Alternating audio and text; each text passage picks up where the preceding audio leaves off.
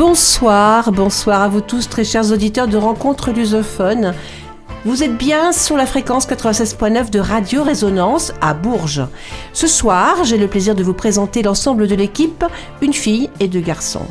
Jeff qui assurera la technique, Manu qui va animer une grosse partie de l'émission et ce soir, de ce soir et moi-même, Hélène. Hola Jeff. Hola. Estás bem disposto hoje? Como sempre. Oh là là, du tac au tac. Chapeau. J'ai révisé, hein Bonsoir Manu. Salut Hélène, bonjour tout le monde, bonjour Jeff.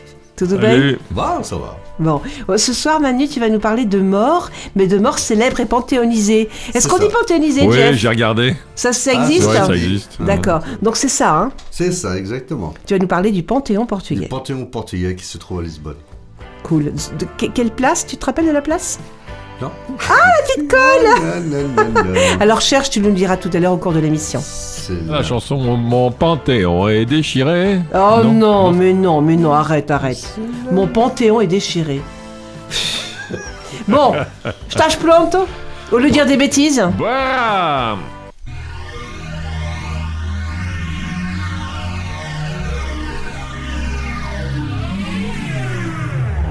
Résonance 96.9.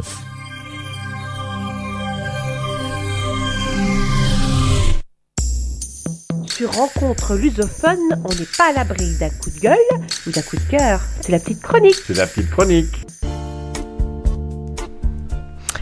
Le Portugal n'est pas le plus gros consommateur de café au monde, ni même en Europe, et pourtant, pourtant, à chaque fois que je vais au Portugal, j'ai l'impression que les Portugais sont biberonnés à la caféine. C'est bien simple, il n'y a pas un seul coin de comptoir de bar ou de pâtisserie où personne ne boit une tasse de café. Et alors si je vous parle de statistiques et de chiffres, alors là je vous dirais que 40% des Portugais boivent deux cafés par jour et que 55% en consomment de 3 à 5 par jour. Ce qui est déjà pas mal. Bic au Cimbalino, suivant la région où il est consommé, peu importe, tous les établissements proposant du café, aussi petits qu'ils soient, disposent tous d'une bonne machine à expresso. Et puis il faut dire que le pays possède ses propres marques de café, comme le café Nicola par exemple, le café Sical, le café Toffa, le café Chavdoro, le café Buondi ou le Torier que je ne connaissais pas et qui est un peu moins connu. Mais s'il y en a un qui devait se démarquer de tous les autres, hein, ce serait sans hésitation celui d'une marque championne, la plus appréciée des Portugais. Tu la connais, Manu? Le plus apprécié des Portugais va La marque. Delta. Ah, Delta, oui. Delta. Euh, eh oui, la marque Delta, qui juste comme ça entre nous, est quand même présente dans près de 40 pays de par le monde, y compris en France.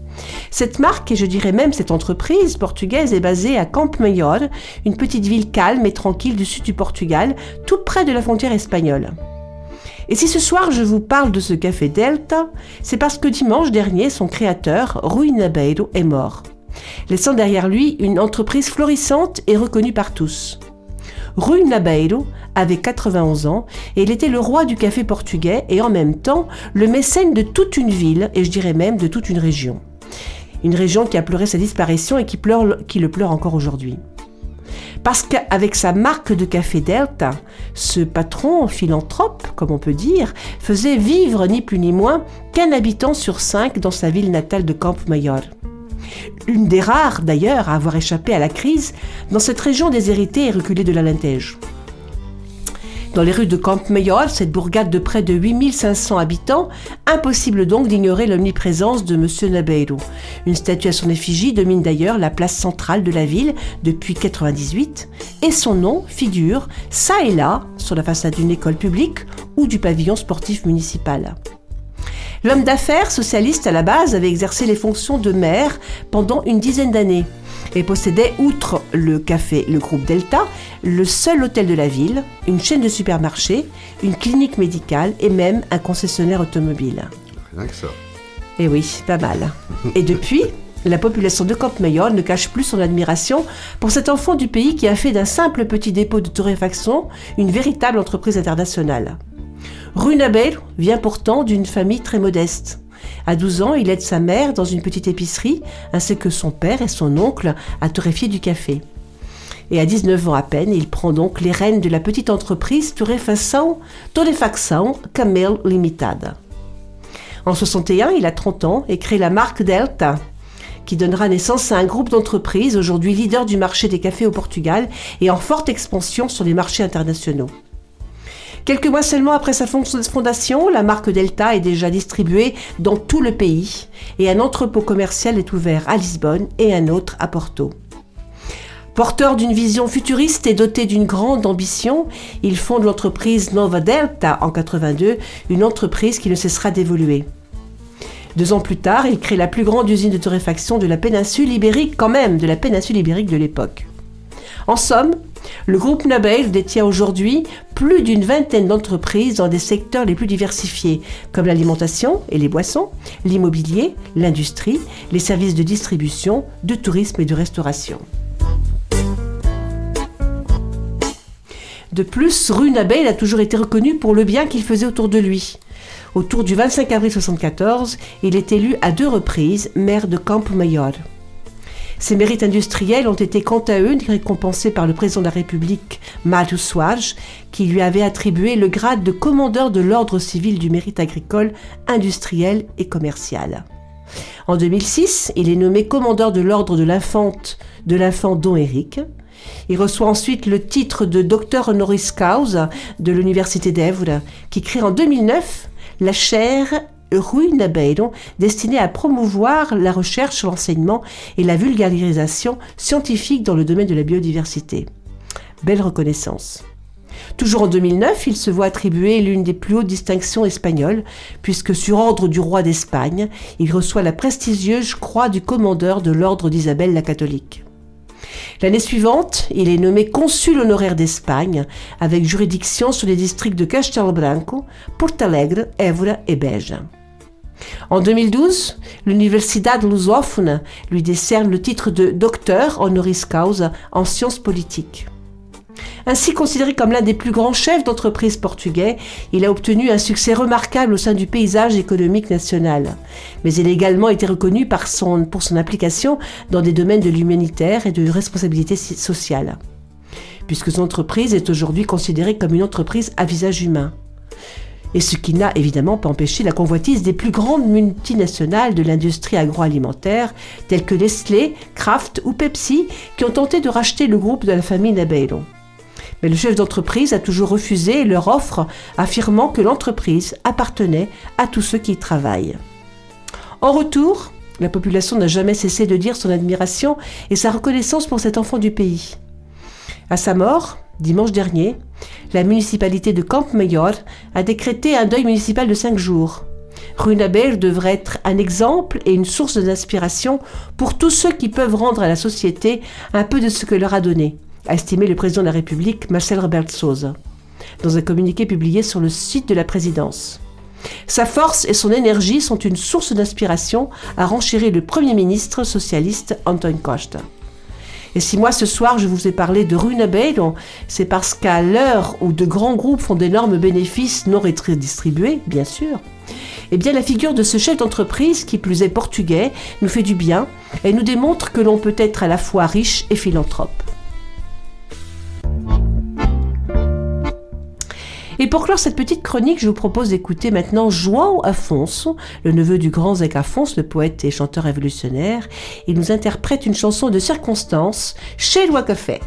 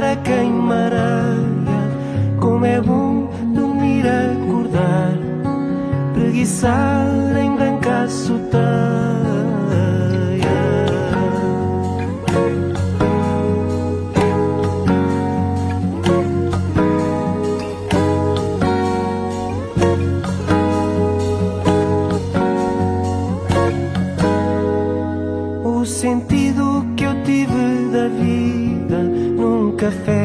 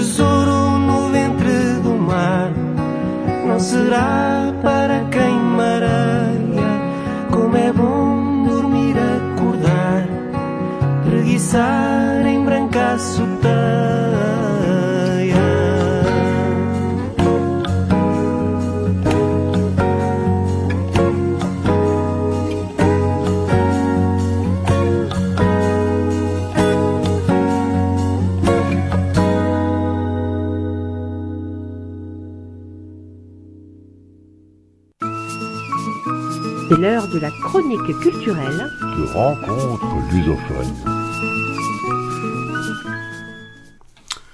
En France, nous connaissons tous le Panthéon.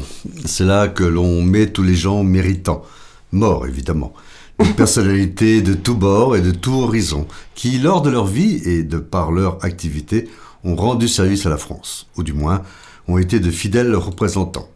Il y a de tout, des écrivains, des scientifiques, des hommes politiques. Certains sont morts pour leurs convictions. Je pense à Jean Moulin par exemple.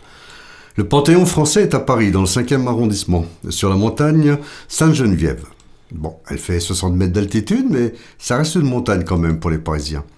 Mais avant d'être la dernière demeure de ce que la France a compté de remarquable, c'était une église à l'origine. Je vous le donne en mille, l'église Sainte-Geneviève, la patronne de la ville de Paris. Le Panthéon portugais, tout comme son homologue français, se situe également dans la capitale du pays. Mais d'où vient le mot Panthéon? Il vient du grec Panthéon, qui signifie de tous les dieux. C'était des temples que les Grecs et les Romains consacraient à un de, un de leurs dieux, qui étaient nombreux, comme chacun le sait. L'édifice est un des symboles de Lisbonne. C'est aussi la dernière demeure de grandes figures de l'histoire du Portugal. Mais pas tous. D'autres lieux et monuments servent aussi de nécropole à des personnalités historiques. Nous en parlerons plus loin.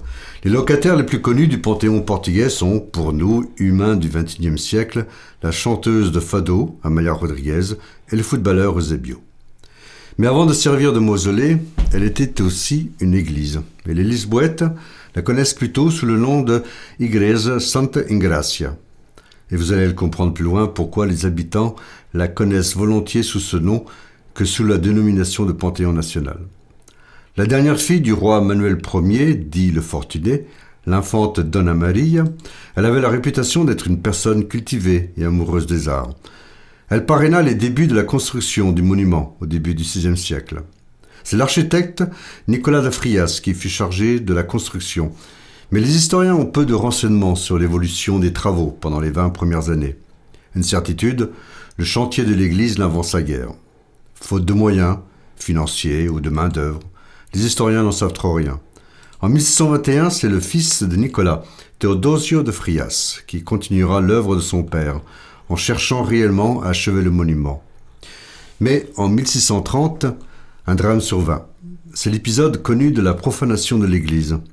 Pendant plusieurs nuits, quelqu'un volait les hosties consacrées et bénies qui étaient conservées dans le tabernacle du cœur de l'église.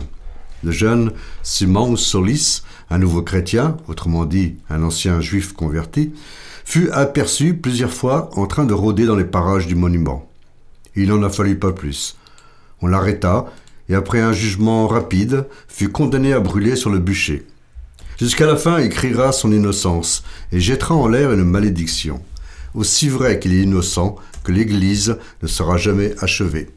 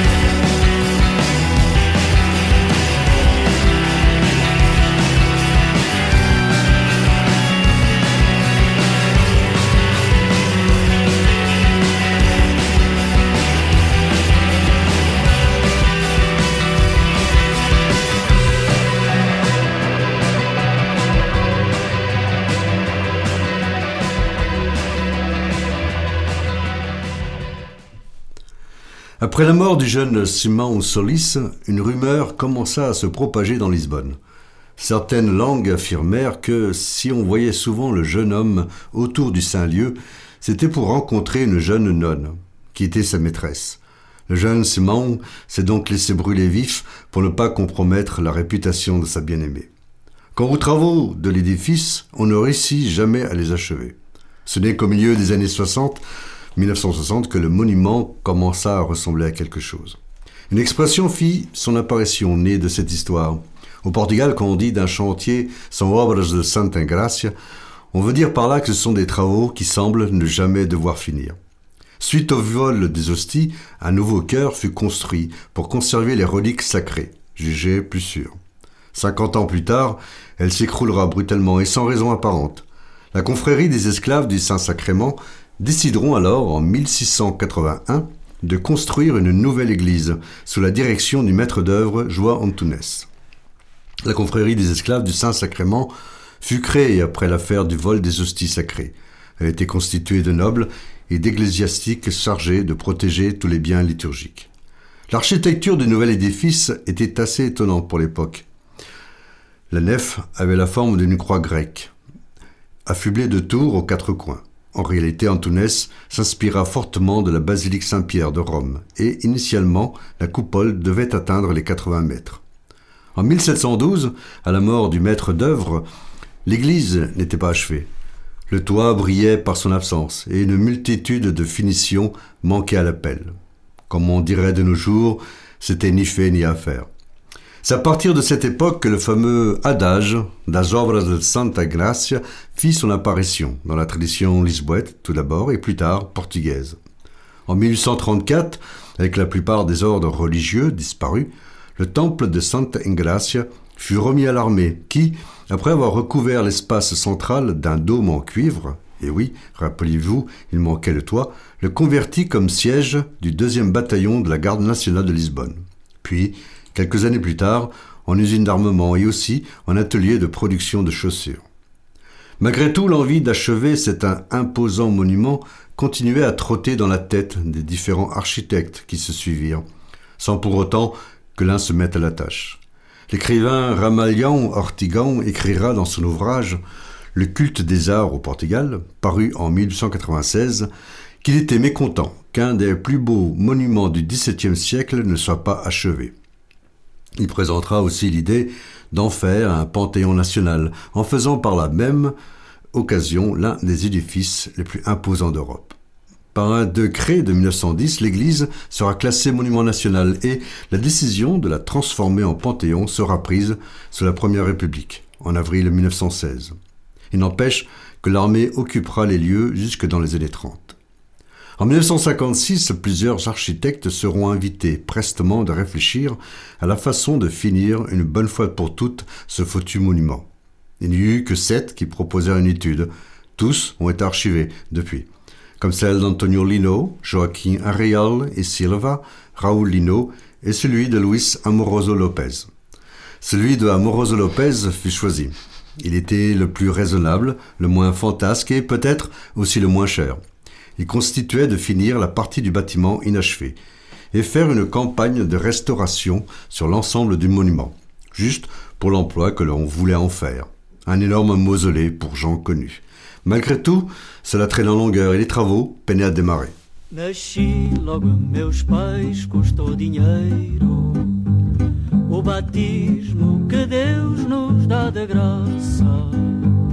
Fui crescendo e lá estava o mielheiro Na igreja onde eu ia pedir graças Quis casar com uma moça mais dinheiro. Brinquei com ela, não brinquei de graça Que aos nove meses me custou a graça. Casamento na igreja, mais dinheiro achei graça e menos graça ao raio do dinheiro. Para o enterro que o prior não vai de graça e pede mais dinheiro que o coveiro. Se ser cristão requer sempre dinheiro. Porque dizem que as graças são de graça. Os que as graças nos vendem por dinheiro. Os que as graças nos vendem por dinheiro. E de tanto latim me terem dito. Língua que caro me tem custado. Não estranhem que eu esteja tão magrito. E quem vende esse latim tão anafado.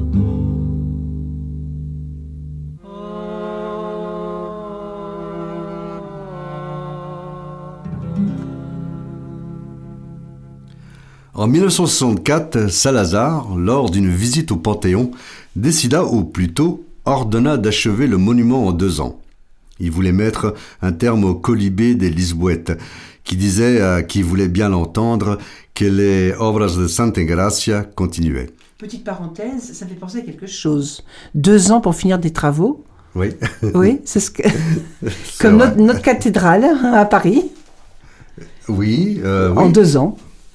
Ben, elle n'est pas finie encore. Non, elle n'est pas terminée, mais Ah. euh, Macron- le président a demandé à ce que ça soit terminé en deux ans. Oui. Excuse-moi. Vous, les connaissez les, vous connaissez les portugais, ils sont pas médisants pour dessous. Oui. Et cela tombait bien, le Panthéon national sera achevé en 1966. Vous vous rappelez, 1966 fut l'année de l'inauguration du pont suspendu de Lisbonne, que l'on connaît de nos jours comme le pont du 25 avril. Mais 1966, c'était surtout l'année des célébrations du 40e anniversaire du régime salazariste.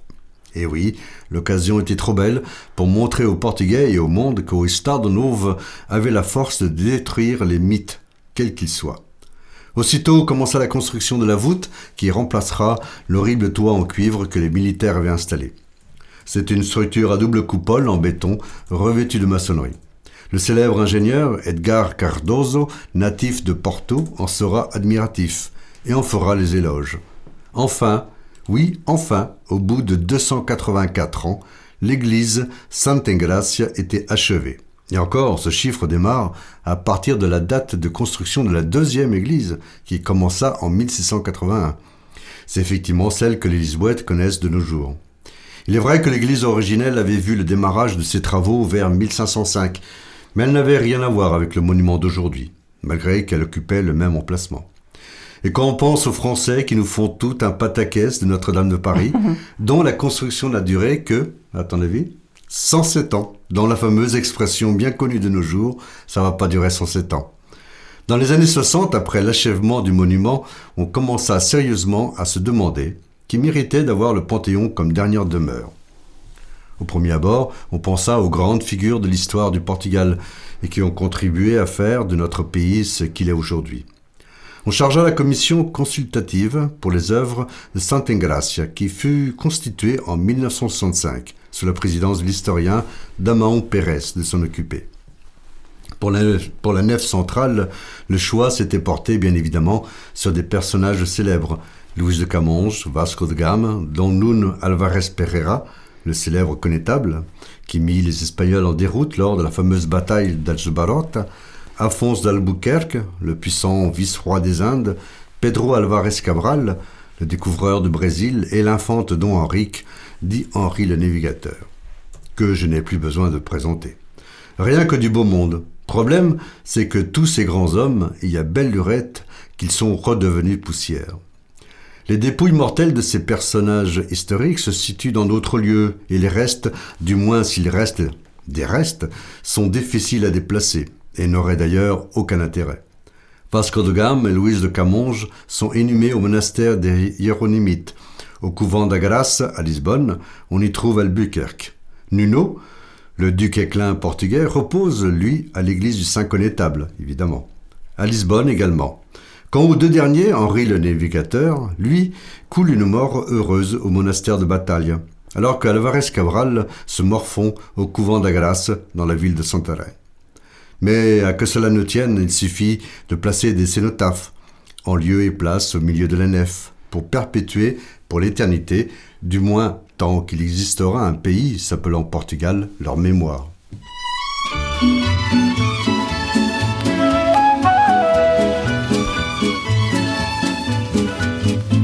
Severa foi-se embora.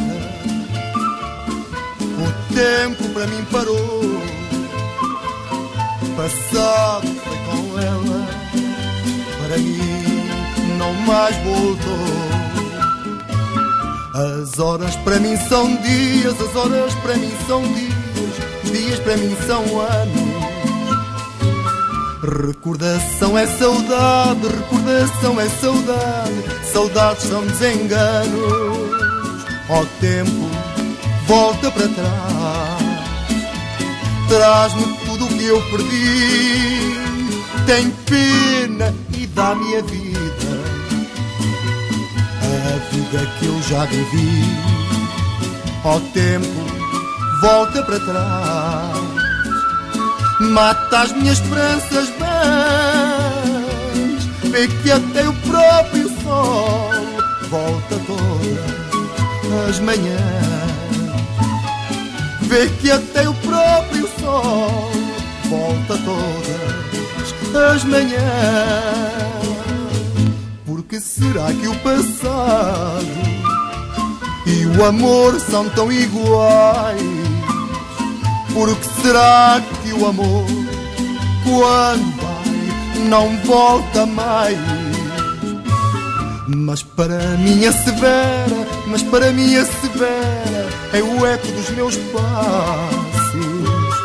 Eu tenho a saudade à espera, eu tenho a saudade à espera, que ela volte para os meus braços.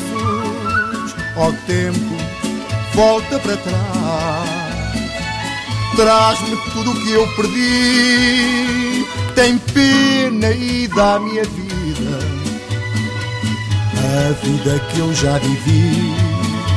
Ó tempo, volta para trás, mata as minhas esperanças vãs. Vê que até o próprio sol volta todas as manhãs. Vê que até o próprio sol volta todas as manhãs.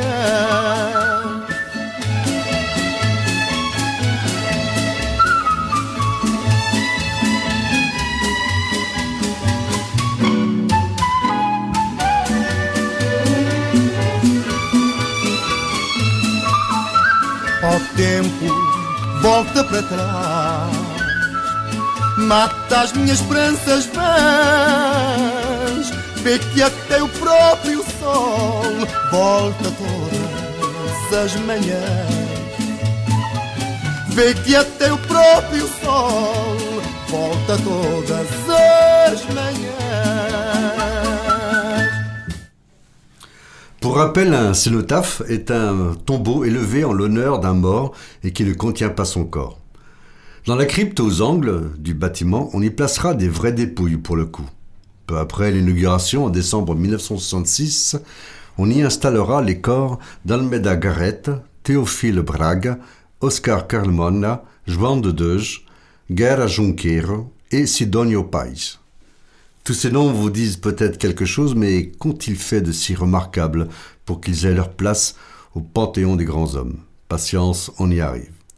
Pour rappel, en 2016, un amendement stipulera que l'inhumation au Panthéon ne pourra avoir lieu que 20 ans après le décès de la personne, alors qu'une stèle commémorative faisant allusion à leur vie et surtout à leur œuvre peut être mise en place 5 ans après leur décès.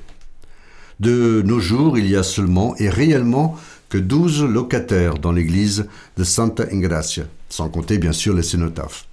En comparaison, le Panthéon français héberge 21 dépouilles, dont la dernière entrée fut Joséphine Becker. Il n'y a que deux femmes ayant les honneurs de la patrie portugaise. La poétesse, n'ayant pas peur des mots, une des plus remarquables du XXe siècle, Sophia de Merlo et Brenner. Et bien sûr, la merveilleuse chanteuse et reine du fado, Amalia Rodriguez. Bien malin celui qui pourra dire qui sera le ou la treizième locataire.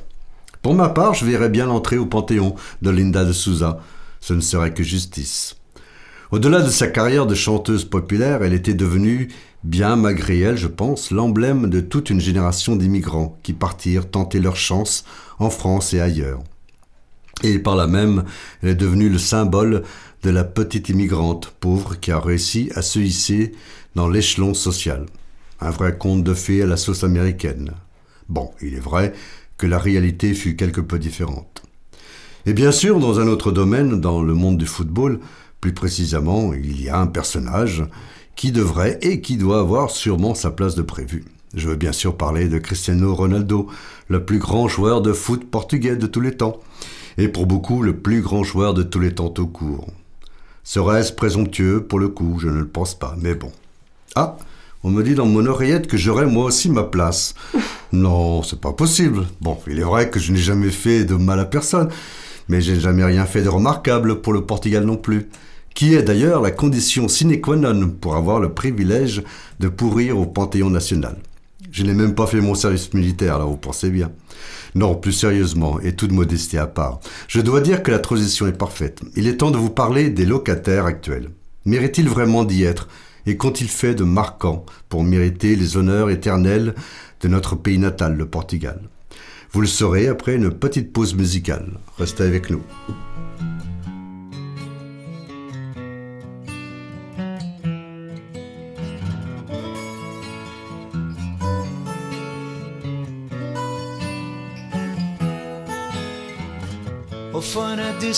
Dancing, yeah, yeah, yeah.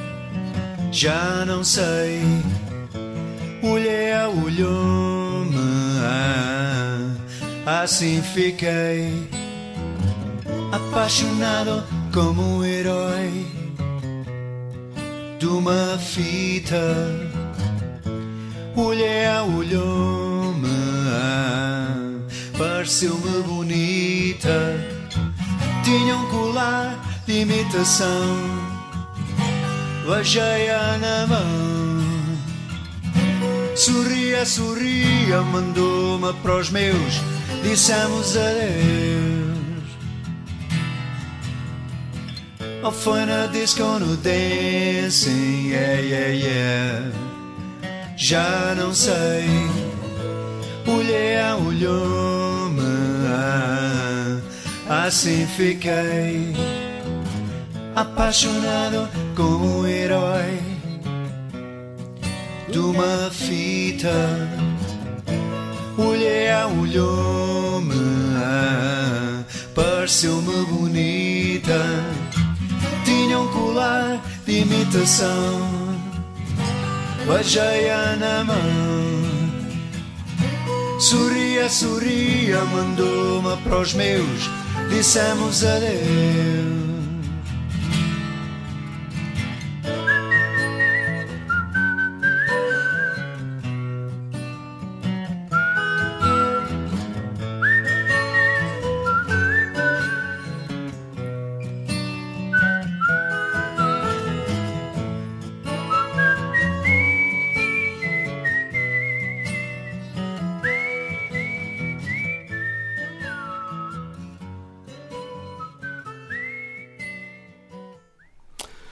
Nous allons commencer par les six premiers personnages qui ont fait tous leur entrée en 1966.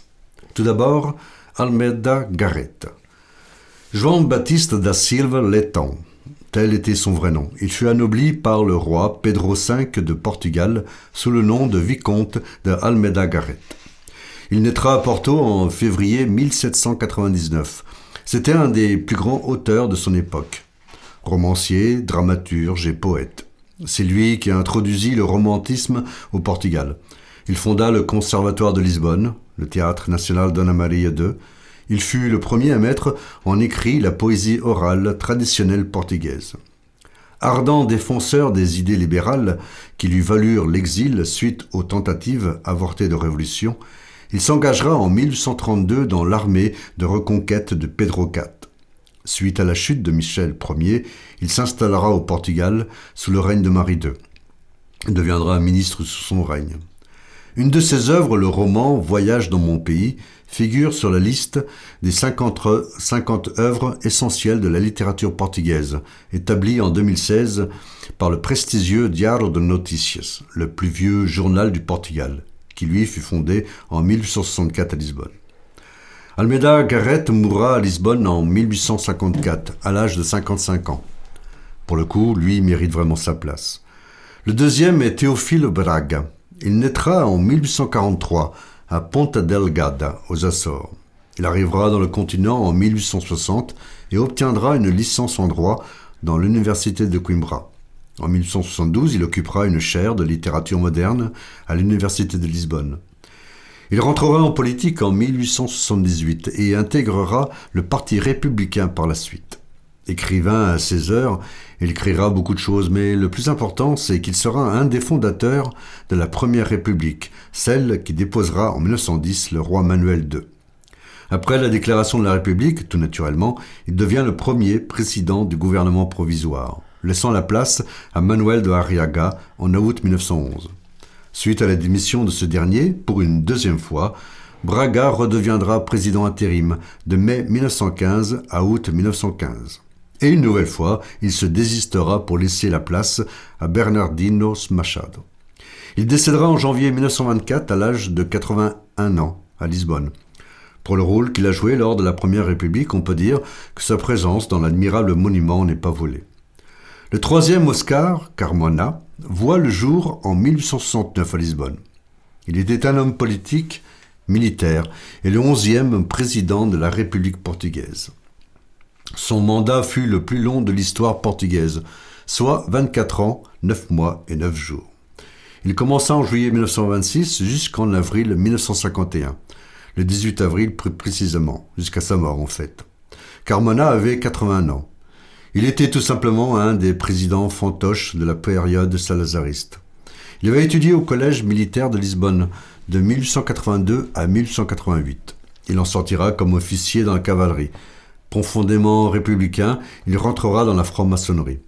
Nommé ministre de la guerre en 1923 par Antonio Ginestal Machado, il profitera du punch du 28 mai 1926, où les militaires prendront le pouvoir. Du fait, il est nommé à la présidence de la période que l'on appellera la dictature nationale. En 1927, le pays au bord de la banqueroute, Carmona nommera un certain Salazar comme ministre des Finances, puis, en 1932, il le mettra comme président des ministères. En 1933, la nouvelle constitution, avec Salazar en tête, créera Estado Novo. En 1947, Carmona sera élevé au rang de maréchal. En 1951, après un petit intérim du dictateur, il sera remplacé par Francisco Cravero Lopez. Carmona rentrera au Panthéon en 1966 sous période salazariste. Je n'ai pas sûr que de nos jours il aurait eu sa place.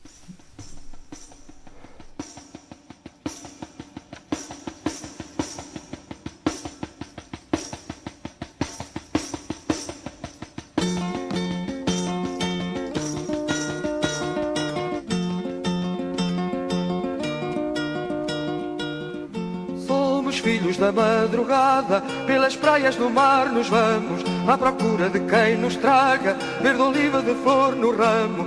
Navegamos de vaga em vaga, não soubemos de dor nem mágoa, pelas praias do mar nos vamos, à procura da manhã clara.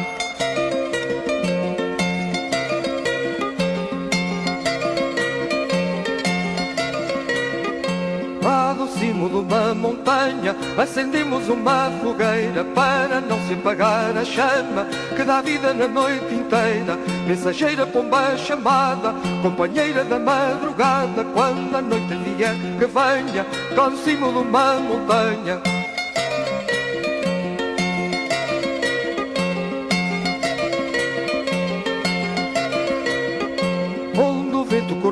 Amarras, largaremos pela noite fora, onde há sempre uma boa estrela, noite e dia ao romper da aurora. Vira a proa, minha galera, que a vitória já não espera, fresca brisa moira encantada, vira a proa da minha barca.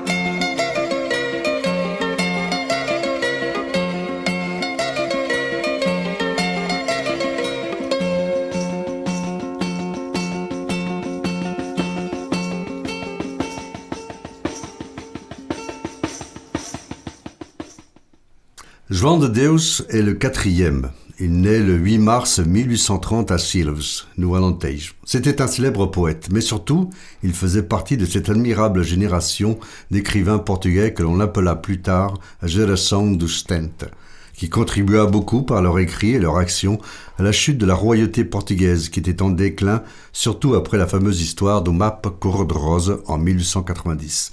Il fait partie des trois poètes enterrés au Panthéon. Il décédera à l'âge de 66 ans à Lisbonne en janvier 1896. C'est indéniable, il mérite vraiment d'y être. Le cinquième s'appelle Abilio Manuel Guerra Junqueiro. Il verra le jour en septembre 1850, à Freixo de Espada à Cinta. Pour ceux qui ne connaissent pas, dont je faisais partie, c'est situé dans le district de Bregança, dans l'ancienne région de Trás-os-Montes, dans l'extrême nord du Portugal. C'était un journaliste, écrivain et poète à ses heures perdues. C'était un homme politique. De son vivant, il était très populaire auprès de ses contemporains. Grâce à, ses écrits, il contribua à la proclamation de la République en 1910. Il mourra en juillet 1923 à Lisbonne. Le sixième de la première fournée, si j'ose m'exprimer ainsi, fut Sidonio País.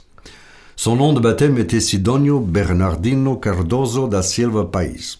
Il naquit à Caminha, dans le district de Viana do Castel, en 1872. Il a été officier dans l'armée, professeur de mathématiques, avant de devenir ministre en 1911, puis ambassadeur en Allemagne de 1912 à 1916.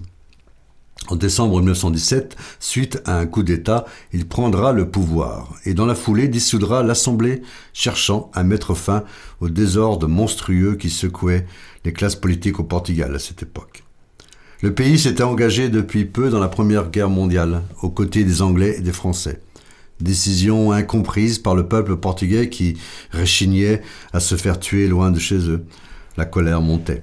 Le 28 avril 1918, Sidonio se fait élire président de la République et va instaurer petit à petit un régime fort qui virera bientôt au culte de la personnalité. Un dictateur l'heure. Plus tard, Salazar s'inspirera beaucoup de Sidonio País. Son autoritarisme, la répression contre l'opposition, la censure et les tortures, le peu de réformes en faveur de la classe ouvrière lui vaudront l'animosité des plus pauvres. De plus, la guerre aggravait la crise que traversait le Portugal, provoquant des famines, des rationnements et fatalement des émeutes. Et à la fin du conflit, en novembre 1918, et le retour des soldats n'arrangera rien, bien au contraire. Il sera assassiné le 14 décembre 1918 dans la gare de Rossio à Lisbonne par un militant républicain du nom de José Julio da Costa. Sidonio País avait 46 ans, dans l'histoire portugaise, il est considéré comme le premier dictateur que le pays ait connu, à part évidemment les rois. Ce n'est pas sûr que de nos jours il aurait, eu, sa place au Panthéon, mais bon, on voit qu'en 1966, c'était bel et bien Salazar qui faisait le pluie le beau temps, et que ce fut lui qui avait choisi ceux qui pouvaient rentrer au Panthéon. Des poètes, des écrivains, des hommes politiques, dont un ancien dictateur qui fut une source d'inspiration pour notre brave Salazar, et tous, oui tous, avaient un lien avec la Première République de 1910. Pendant 25 ans, on ne pensa plus à honorer des grandes femmes ou des grands hommes. En deux décennies, beaucoup d'événements se suivirent au Portugal. L'immigration massive des jeunes et moins jeunes qui fuirent un pays qui ne les nourrissait plus, la mort de Salazar, la révolution des œillets qui mit un terme à plus de 40 ans de dictature, le retour chaotique à la démocratie et à la liberté, l'entrée dans l'Union européenne, l'élection d'un président qui n'était pas un militaire, et puis les premières années de la décennie 90 fut l'époque du début des grands travaux.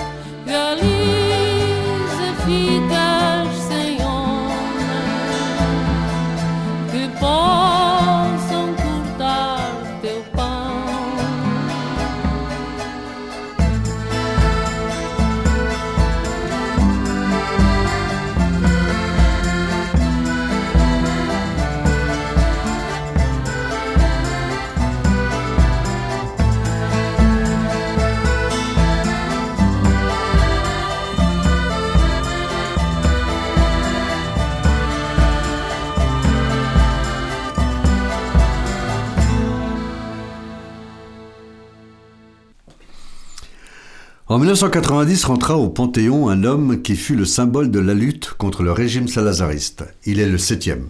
Son nom, Humberto Delgado. En 1958, il avait failli renverser Salazar. Cela lui coûta la vie. Il naquit à Torres Novas en 1906. Il était militaire, pilote d'avion, puis homme politique. Si au début il adhérait aux idées, du Estado Novo, au fil des années il changera d'avis. En 1944, il sera nommé directeur du secrétariat de l'aviation civile. C'est lui qui crée la TAP en 1945. En 1958, il se présentera au présidentiel contre Americo Tomás, le candidat, ou plutôt le pantin de Salazar. Delgado sera battu aux urnes suite à des élections truquées. Des électeurs qui purent voter plusieurs fois, par exemple, ou une ribambelle de gens morts ou trop vieux pour voter avaient réussi à mettre leur coupon dans les urnes. Grâce à son courage, lui qui avait réussi à faire trembler le terrible Salazar se vit affublé du surnom du général sans peur. Suite aux élections, il devra s'exiler au Brésil, mais en 1960 1965, près de Badajoz, non loin de la frontière espagnole, Delgado se fera assassiner par Lapide. Salazar ne lui pardonna jamais, ce qui pour lui était une vraie trahison. Le huitième est la première femme à rentrer au Panthéon et c'est bien sûr Amalia Rodriguez en 2001. Est-il encore utile de vous la présenter? Elle fut une des plus belles et grandes voix mondiales du XXe siècle. De son vrai nom, Amalia Piedad Rebredan Rodriguez, elle est connue de nos jours comme la reine du fado. Elle fut actrice également. Elle se produira dans toutes les grandes salles du monde entier, dans l'Olympia, en plusieurs occasions. Elle chantera non seulement en portugais, mais aussi en français, espagnol, italien et anglais. Malgré quelques concupiscences soupçonnées et non prouvées avec le régime salazariste, elle demeure dans le cœur de tout Portugais comme une véritable icône de la merveilleuse culture portugaise, avec saudade comme fer de lance. Sa disparition le 6 octobre 1999 fut une vraie catastrophe pour des millions de Portugais. Trois jours de deuil national furent décrétés et en 2001, son entrée au Panthéon fut une évidence. Le neuvième locataire de la célèbre nécropole est un certain Manuel Arriaga. Il a été le premier président de la République portugaise. Il avait alors 71 ans. Il naquit en 1140 dans la ville de Horta aux Açores. Il sera diplômé en droit à l'université de Coimbra, dont il sera le recteur quelques années plus tard. À quatre reprises, il deviendra député du Parti républicain pour la circonscription de Madère. À ses heures perdues, il sera aussi poète, écrivain. Le 5 octobre 1910, jour de la proclamation de la République, il sera appelé à exercer les fonctions de procureur de la République. Élu aux plus hautes fonctions de l'État, le 24, le 24 août 1911, il occupera le poste jusqu'en 1915. S'ensuivit une période trouble dont une des conséquences sera l'entrée en guerre aux côtés de la France et de l'Angleterre.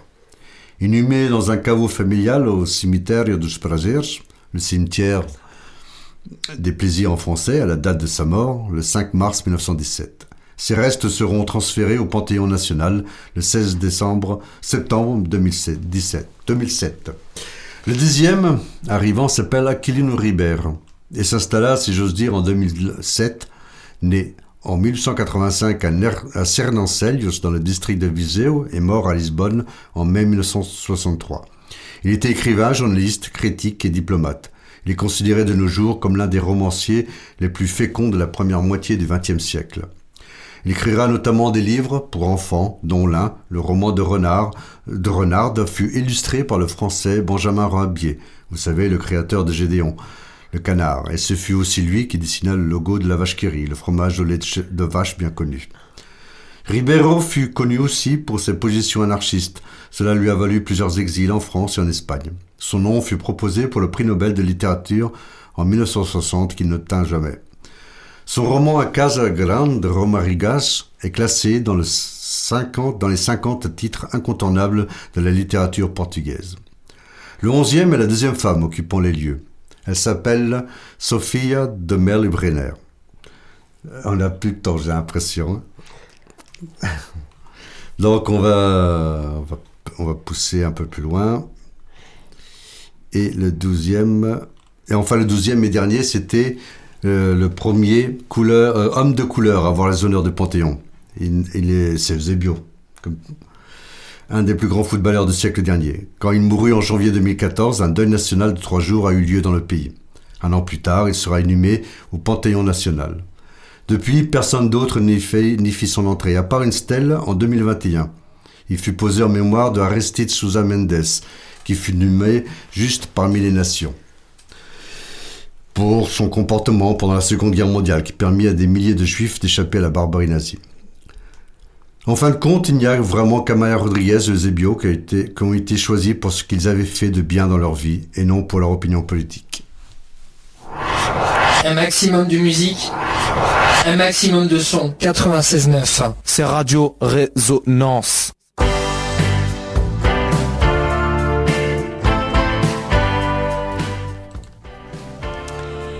Et oui, merci pour ce, ce, C'était ce, ce beau texte sur les panthéons. Alors juste, euh, le, le panthéon portugais se trouve au Camp Santa Clara, là où a lieu la Feira da Ladra, la foire de la, le marché de la voleuse. Marché de la voleuse. Tous les, jeux- tous les mardis et tous les samedis. Voilà, c'est comme Santa Clara. Ouais, et désolé pour, euh, pour avoir coupé si vite, mais là... On... Mais tu as présenté tout le monde en fait, c'est le principal. Oui, oui, oui, j'ai Voilà. oublié de dire le nom de tout le monde. Et oui, ainsi se termine notre émission de ce soir. Bon week-end à vous tous. Je vous embrasse tous et je vous dis à samedi prochain au Hublot pour le concert de Fado pour tous ceux qui y assisteront. Et je n'ai pas oublié le coucou radiophonique à Annick qui se reconnaîtra et qui sera présente elle aussi au concert. Manu, à toi la parole. Bien, au revoir tout le monde, et puis euh, à samedi prochain. Samedi prochain. Eh oui, c'est la fin de notre émission, mais sachez que vous pouvez nous retrouver dès ce soir grâce à notre podcast sur la page de Radio Résonance et de Rencontres lusophones au pluriel. Sinon, vous pourrez aussi nous écouter ou nous réécouter demain à 20h30.